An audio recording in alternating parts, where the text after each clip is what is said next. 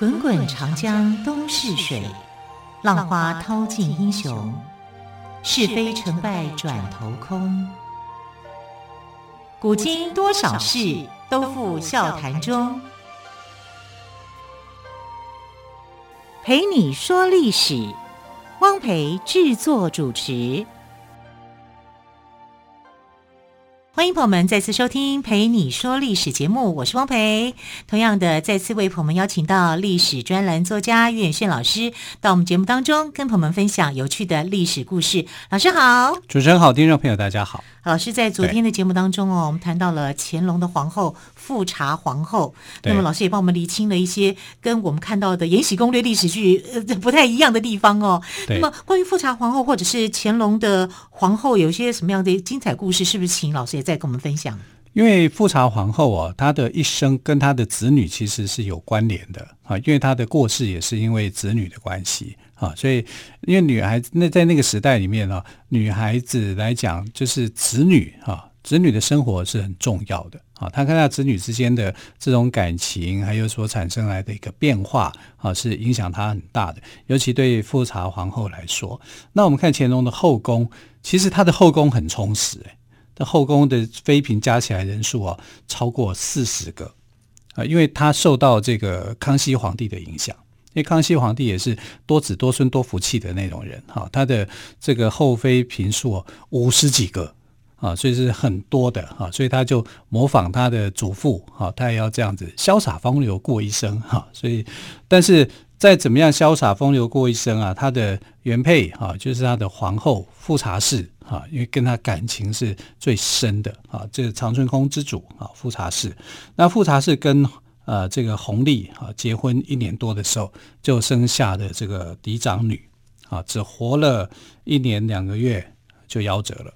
啊，就是生下的第一个小孩子没有很长寿啊，因为那个时代你要让这个子女很长寿的恐怕不太容易，因为医疗没有那么样的进步啊，所以就会有这方面的这个心理上的这种折磨。对，哇，那这样不伤心死了？是啊，而且是新手父母亲啊，心情是。更伤心的啊，嗯、那富察氏后来稍微减缓一点这种伤心，是因为她又怀孕了啊。那怀孕的话，就是能够冲淡这个第一波小孩子的夭折的那种感觉，而且这个其实是很正常的现象啊。在清代那时候医疗还没有那么发达的时候，哈，小孩子夭折的这个呃过不了那个关呐、啊。其实有两个关很难过，一个是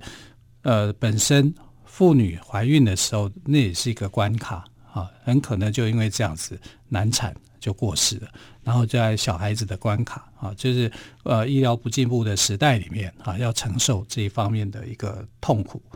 乾隆跟富察皇后的第二个孩子哈，就那个时候他们其实他还是宝亲王。还没有还没当上皇帝。对对对，哈，那他第二个孩子是在雍正八年的时候，哈，孩子就呃来到这个世界上了。那这次生产是一个很平安健康的小男孩，连雍正皇帝都很喜欢这个孙子啊，就是爷爷啊。对呀、啊，然后他亲自把他取名叫永廉。所以永廉这个名字呢，是雍正皇帝取的。嗯，啊，永是这个永久、永远的永，哈，廉就是斜玉边，啊，在一个呃连战的连，啊，廉就是、连连看的连，对对对，廉是这个胡连的意思。嗯、那胡连呢，是古代宗庙祭祀的一个重要的物品，所以雍正皇帝啊，为他的这个孙子取了一个非常大气的名字。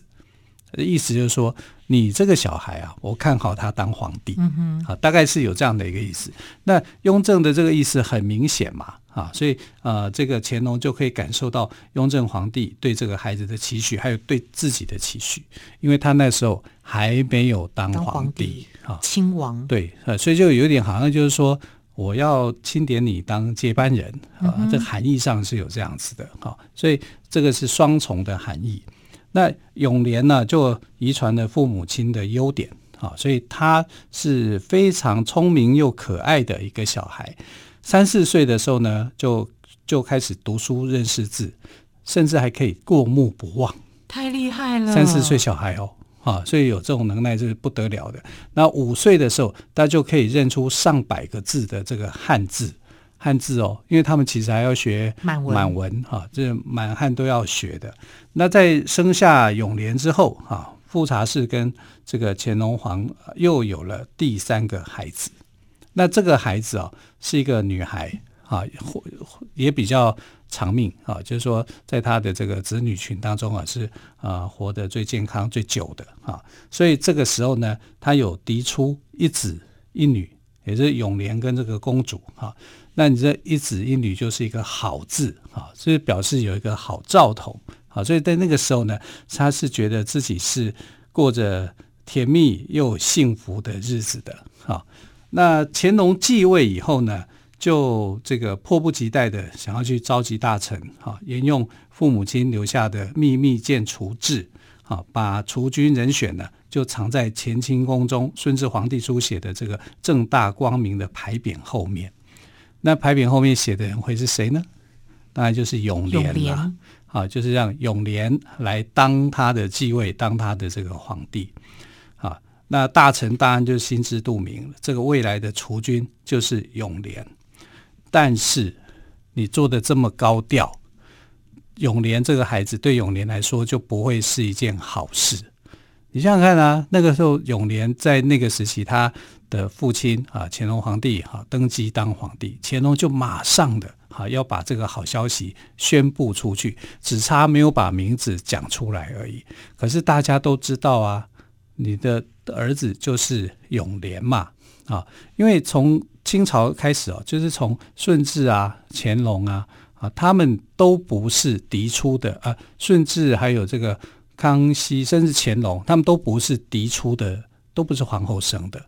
所以乾隆有一种心理，就是我希望皇后生的小孩当皇帝，这个应该是很正常，对不对？可是你当了皇帝以后，就迫不及待的把这个消息藏在正大光明匾后面，虽然大家不知道你写的是谁的名字，但是明眼人、聪明人都会知道说那个人就是永廉，但永廉就。福气就可能会因为这样子而消减，这是一种想法啊，就是说他小孩子这么大的、这么这么小的岁数，要承担这么大的天命啊，恐怕他会比较短命。有人认为这是一种说法，还有一种说法，我认为是比较真实的是，你太高调了，太高调了以后，呃，皇位是大家抢着争的，你认为对这个小孩有好处吗？其他的后宫这些妃嫔们。有孩子的会不会为自己的孩子去争取一下，然后让你出个意外，比如说让你摔倒啊、淹死啊，啊，或者是怎么样啊，哈，让你生病啊，啊之类的，哈，然后你死了以后，你就不是对手了，哈，你就要我的孩子是在食物加点料啊，啊，对啊，嗯、添点麝香都有可能啊，啊，所以呃，永廉这个孩子竟然在八九岁的时候，他就突然生病了，感冒了啊。那一开始当然就是说正史上面就是说一开始的时候觉得好像呃不是很重要，就是以为是一般的感冒，对对对，就没想到就变成重病啊，然后因为这样子就过世了。一个聪明的小孩，看起来智商很好、很有能力的，又受到祖父父亲喜爱的小孩，在八九岁就突然过世，你认为这会不会有鬼？我觉得疑点重重哎，当然是疑点重重啊啊！怎么就说啊？那表面上来看，从医生的那种判断哈、来看，就好像你就是生了一场病，然后没有治好过世啊。但这里面就牵扯到政治上来讲，就是乾隆太早表态，太早在正大光明匾后面埋藏了一个候选人，大家又知道这个候选人就是永廉，所以永廉啊，他就很可能。就是被人家陷害，因为后宫这样的事情太多了，所以我觉得他的死应该是令人觉得很蹊跷的啊。可是呃，事出有因，查无实据啊，你也不能够说些什么啊。那只是让这个呃富察皇后哈就觉得非常非常的伤心，但他这个伤心呢，他还要再伤一次心啊，因为他的这个第四个小孩啊出生了。他第四个小孩其实出生的很晚啊，因为那是在永廉过世以后，在七年，他的第四个小孩啊才出生。第四个小孩为什么要出生呢？因为他觉得，呃，乾隆当然会觉得说，我就是希望皇后能够生一个儿子给我，然后将来继承继承皇位。对啊，因为清朝的历史里面没有皇后生出来的孩子当皇帝的，那乾隆就想，我希望有一个啊，我是我真的是非常的这个念头是对他来讲很重要的，而且他对皇后青梅竹马，从小的玩伴，很深厚的感情了，很深厚的感情。怎么我的皇位我给其他的妃嫔呢？当然是要给我的最爱啊！所以在这个呃永年过世七年以后啊，她才怀孕。在怀孕的时候，你看那个时候她几岁啊？三十四岁、三十五岁，在我们现在来看都算是高龄产妇。她在那个时候有勇气啊，把这个呃永琮，就是他的第四个小孩给生下来，下来第二个儿子啦，第四个小孩。嗯，那永从生下来的时候。身体就比较弱了，啊，为什么呢？因为母体那个时候就没有那么健康，对，啊，所以他就变得是比较弱，啊，比较弱的一个情况之下呢，呃，他生下来了，当然这是一个好现象嘛，啊，这个虫也是斜玉边的虫，啊，也是这种玉器，啊，也是那种呃宗庙上面所使用的东西，但这一次就不是雍正帮他取的，是这个呃乾隆皇帝自己取的，啊，那这个孩子呢？呃，比较不像是被谋杀啊，永年比较像，永年那个死因是比较呃，让人家觉得他是他的死亡可能有背后有很多的元素啊，但永从的死啊，就看来就是比较自然合理一点，因为他得了天花啊，那个时候满清要得天花很很容易啊，天花在那个时候是很流行的疾病，有点像我们现在的 COVID-19。那种感觉是一样的哈，所以他在不到两岁的时间就感染了天花啊，他的这个小命危矣。哇！要是富我是富察皇后，我一定伤心死了。是啊，好，更多有关于富察皇后的故事，我们先休息一下，稍后再请于远炫老师来跟我们说。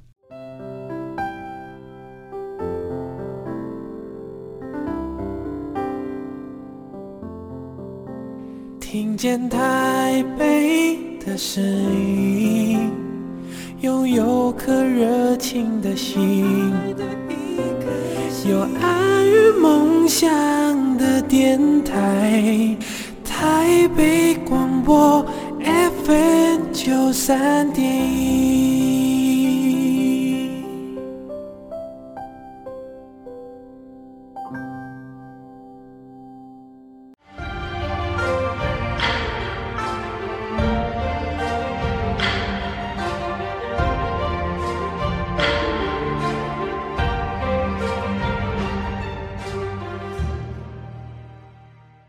这里是台北广播电台陪你说历史节目。今天汪培跟于远逊老师继续来聊到乾隆的富察皇后哦。那么富察皇后第四个孩子也是第二个儿子永琮得了天花过世之后，我想对于。呃，富察皇后来讲，打击应该是很大的。其实两个孩子的打击都很大，嗯、但是富察皇后是一个把痛苦压抑在内心的人。像她的第一个孩子永琏过世的时候，永琏的死亡是死因很离奇的，虽然说是感冒，然后变成重病，然后然后过世，可是这里面一定有一些后宫的这个阴谋在啊，我相信是这样子啊，因为她太优秀，太聪明。啊，然后这个，我觉得乾隆皇帝也太高调了，太高调，太宠爱啊！没有想到说后宫是那么样的凶。我觉得他是以父亲的欣喜啦，对，所以他就高调了。对，所以其实富察皇后在她的第一个孩子，第一个孩子小女儿过世的时候，一岁多，其实她比较没有那么样的伤心。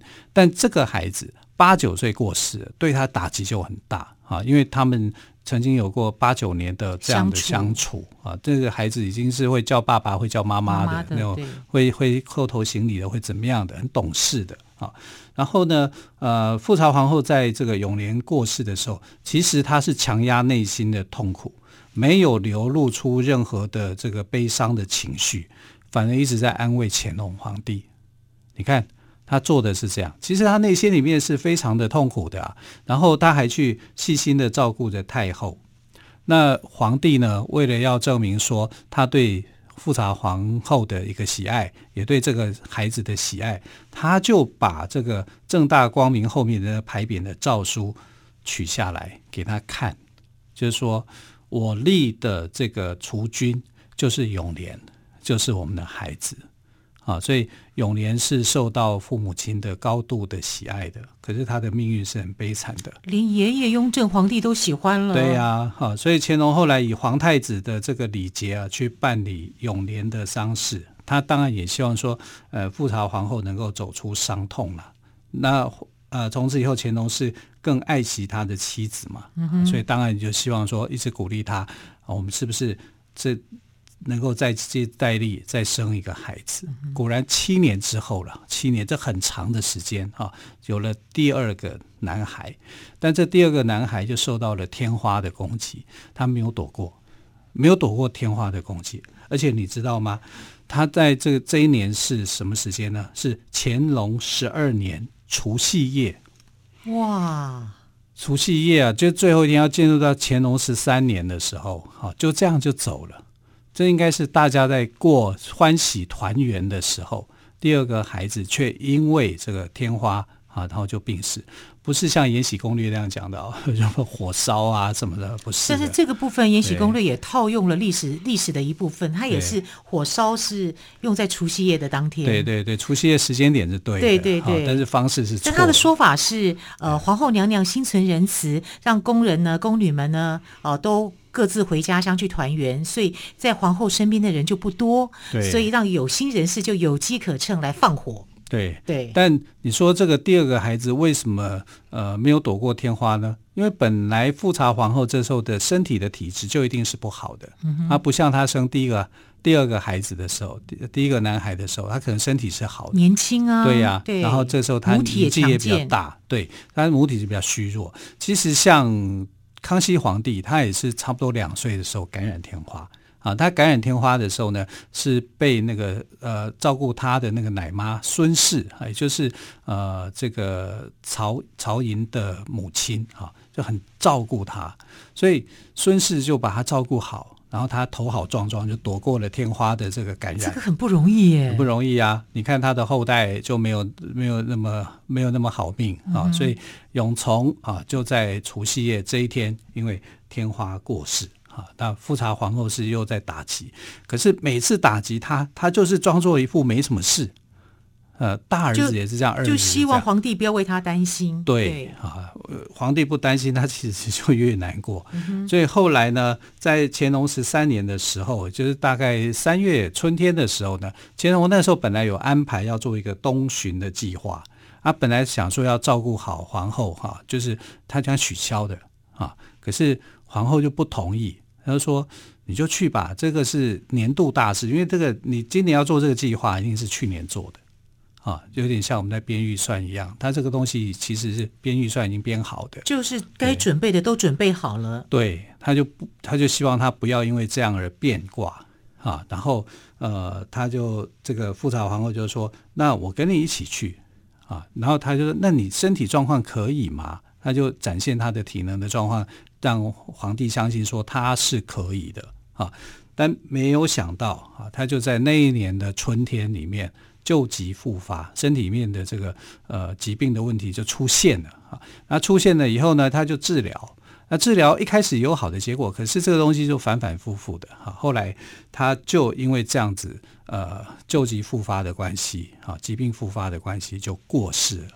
啊，就是在这个呃东巡的途中啊，要回在济南这个地方就去世，所以呢，乾隆皇帝哦，从这以后啊，就不再去济南了。他觉得那个地方是他的伤心地啊，他的皇后死在这里啊，然后他的皇后就赶快就是用船只把他送回来。这个部分就跟电视剧不一样了，在《还珠格格》里，乾隆在济南呢 遇见了夏雨荷，所以每一次电视剧都会也这样演啊。皇上，你还记得在大明湖畔的夏雨荷吗？那就在济南，所以我们还是要听听正史在怎么说的哦。对，所以他其实是在济南过世是没错的啊。然后他的这个呃。遗体要送回来的时候，哈，他是整个船只送过来，啊，然后那你船只很大，你要城门要过不了，他就拆城门。我想当时的乾隆已经伤心欲绝了，他是非常非常的难过的哈，因为他的皇后这么好。他从小哈，就是啊，皇后嫁给他的时候，不过就是十三四岁而已，是青梅竹马的。即便他们之前，他曾经跟一个也叫富察的宫女啊有过那一段，可是那一段其实是宫廷的常例，也就是说，你在还没有结婚之前，你要有一个人来去给你这个好像是性生活上面的一些训练。在古代宫廷是有这样子的，哈，它其实是这样的一个设计，哈。那他真正爱的，哈，是富察皇后，而不是他这个所谓的倒水的富察氏。虽然那个富察氏也为他生了一个呃庶长子，啊，但是不是这样子的，啊。那我们看到他的过世啊，然后让皇帝心情有了变化，因为那一年是乾隆十三年。那乾隆十三年为什么对皇帝会有心情的变化呢？因为雍正我们。看雍正活了几年，雍正在位只有十三年，所以呢，他就很担心这个十三会不会变成他的十三，他会不会跟他的父亲一样，只做了十三年的皇帝就再见了，啊，所以他有十三的魔咒，十三的压力，啊，这是这个部分来讲是不好的，啊，那呃，他的皇后之死哦，对他影响力太大了，因为从来没有过那么大的一个伤心事，所以他就要。全国的这些官员，哈，为皇后的过世，就是要纪念她，要掉眼泪，啊，然后有很多禁忌，就不准去剪头发，你去剪头发，我就处罚你，啊，所以他也杀了很多人，为了这个皇后的去世，哈，就杀了很多人，惩处了很多不听话的人，还有不尊重这个他所规定的，因为他太伤心了。但也有人就说。这个乾隆皇帝根本就很狡猾，利用皇后之死来做这种政治的整肃，好让反对他的人啊能够呃在这个在这个时候就受到一些处罚，处趁机处罚。但是这个说法也有他的道理在，可是毕竟皇后去世，他的心里所受到的打击面是很大的，很大的。对，